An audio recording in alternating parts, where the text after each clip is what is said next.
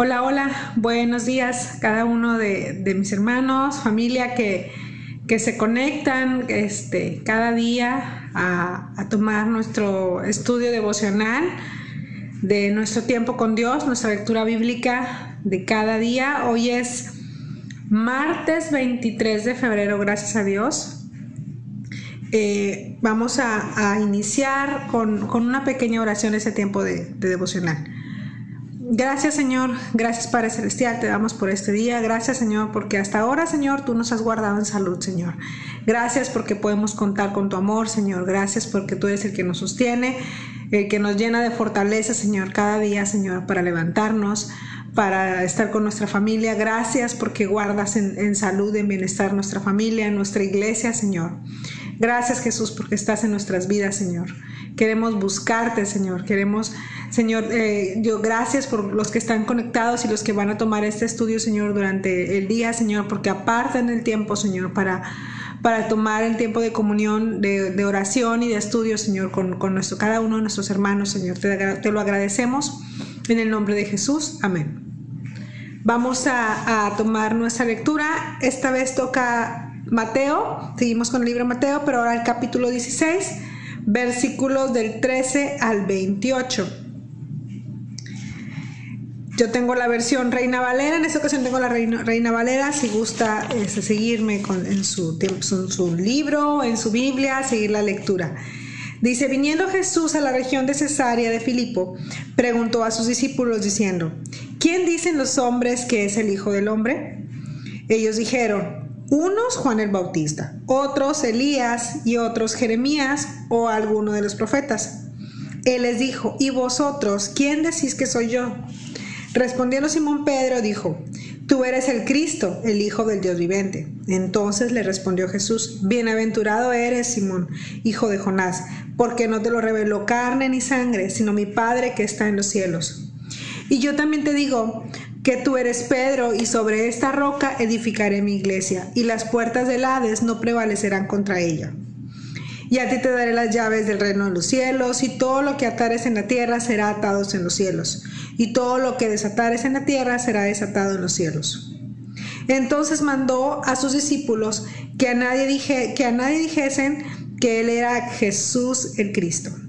Desde entonces comenzó Jesús a declarar a sus discípulos que le era necesario ir a Jerusalén y padecer mucho de los ancianos, de los principales sacerdotes y de los escribas, y ser muerto y resucitar al tercer día. Entonces Pedro, tomándolo parte, comenzó a reconvenirle, diciendo, Señor, ten compasión de ti, en ninguna manera esto te acontezca. Pero él, volviéndose, dijo a Pedro, Quítate de delante de mí, Satanás.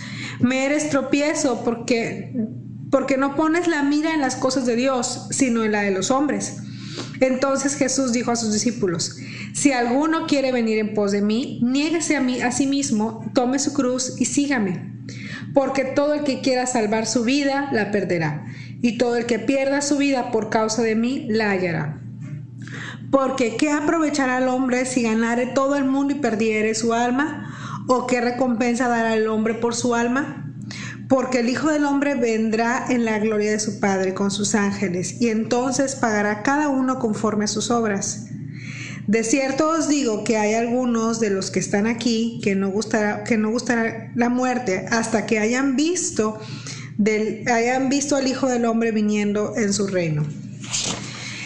Esta lectura es un pedazote de carne que hay que desmenuzar, que que, hay que eh, estudiar versículo por versículo de, este pasaje, yo quisiera resaltar algunos puntos.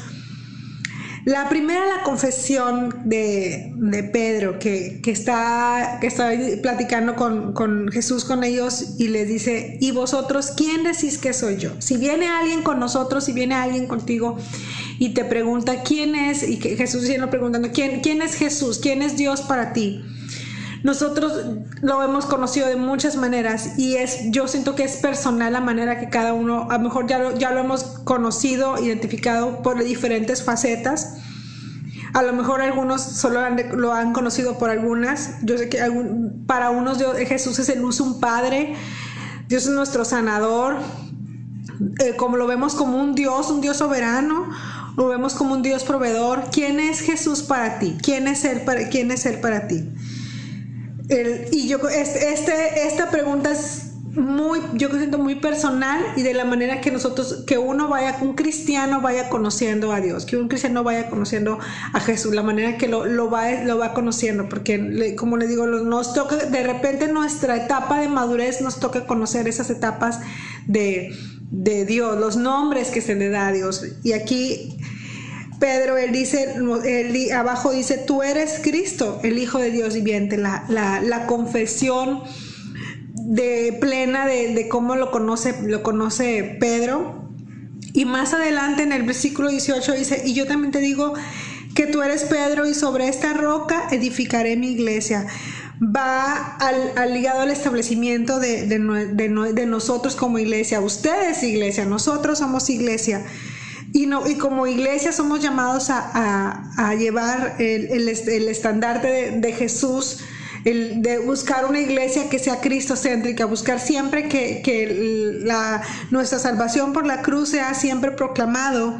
Nosotros llamados a, a ser iglesia, a proclamar la muerte y la resurrección de Jesucristo para la salvación de nuestras almas. Es, nuestro, es nuestro llamado a, siempre, como Dios estableció la iglesia en nosotros, en, usted, en mí, la, estableció y esa es nuestra, nuestra chamba, seguir, no es un edificio, la iglesia no es un edificio, la iglesia no es un local.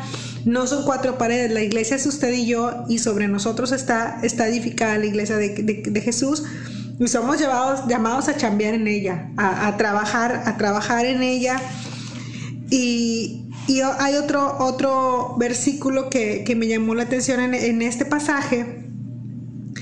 Eh, ya al final en el 26 dice, porque ¿qué aprovechará el hombre si ganare todo el mundo y perdiese su alma? ¿O qué recompensará dará el hombre por su alma?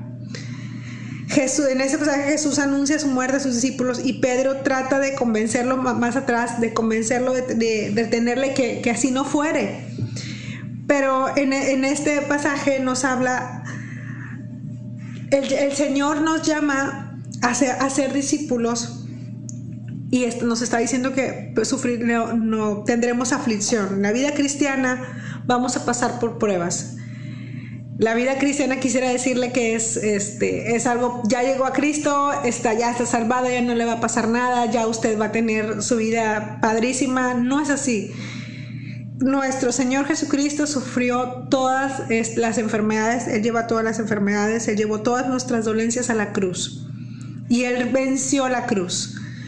Nosotros somos llamados a ser, a ser discípulos y a ser discípulos, a sufrir aflicción, a, pasarlas y superar esas pruebas, porque como les dije ahorita, nuestra vida cristiana no va, no va a ser un lecho de rosas, vamos a a, tener pruebas, vamos a tener dificultades, vamos a tener fracasos, pero nuestro estandarte debe ser la cruz. Esa cruz, esa la venció Jesús. Él venció a la cruz y resucitó. Y, nuestro estandarte es eh, que Él llevó y, en Él estamos puesta nuestra esperanza y Él está puesta nuestra fe. Nuestra fe está puesta en el Señor, la gloria de nuestro Señor Jesucristo es nuestra, nuestra bandera, nuestro estandarte y somos iglesia.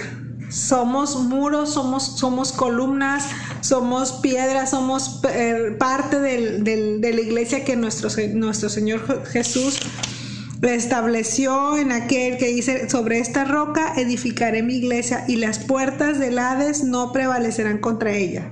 No que no iban a, no que no íbamos a, sufrir aflicción, pero que no van a prevalecer contra nosotros. Las aflicciones ahí están y duelen, duelen cuando pasamos por ellas, duelen cuando se quedan a veces mucho tiempo las, las aflicciones estacionadas en nuestra vida, a veces las queremos ver que pasen y que pasen pronto, pero a veces se quedan estacionadas en nuestra vida y duelen, pero tenemos que pasar, pasar, este, pasarlas y vencerlas porque es nuestro, nuestra esperanza y nuestra fe está puesta en aquel que venció todo, en aquel que venció y resucitó. Esa es nuestra, nuestra esperanza y nuestra, nuestra fe.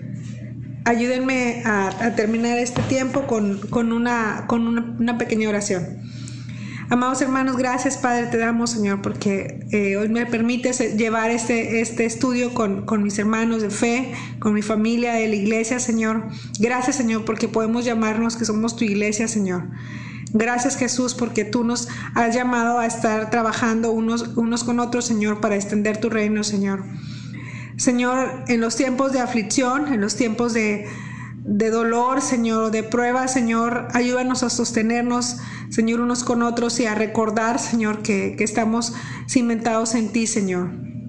Señor, que, todas las, las, aflicciones, Señor, las podemos superar si estamos siempre cimentados en ti, Señor. En el nombre de Jesús, ayúdanos, Señor. Ayúdanos, Padre Celestial, a a no olvidarnos, Señor, que tú eres el centro de nuestras vidas, Señor, que nuestra iglesia, que nuestra vida, Señor, sea cristocéntrica, Señor, que siempre tú estés en, el, en, nuestros, en nuestros planes, antes de todas cosas, Señor, que te llevemos a ti, Señor, siempre en nuestro corazón, en nuestra vida, en nuestro testimonio, Señor, con, con las personas que, que nos rodean, con las personas con las que convivimos, Señor. Ayúdanos, Padre Celestial, a, permanecer en ti, Señor. En el nombre de Jesús te doy gracias, Señor, por cada uno de, mis hermanos que parten este tiempo del día, Señor, para conectarse, para buscar tu palabra, Señor. Te damos gracias, Señor. Gracias, Padre Celestial, por todo el amor que tú nos das. En el nombre de Jesús, amén. Gracias a cada uno de mis hermanos que, se conectan, que ahorita este, y en el transcurso del, día ven el estudio. Los, los, bendecimos, Señor, en el nombre de Jesús. Gracias. Este, que tengan un bonito día. Este, Dios los bendiga.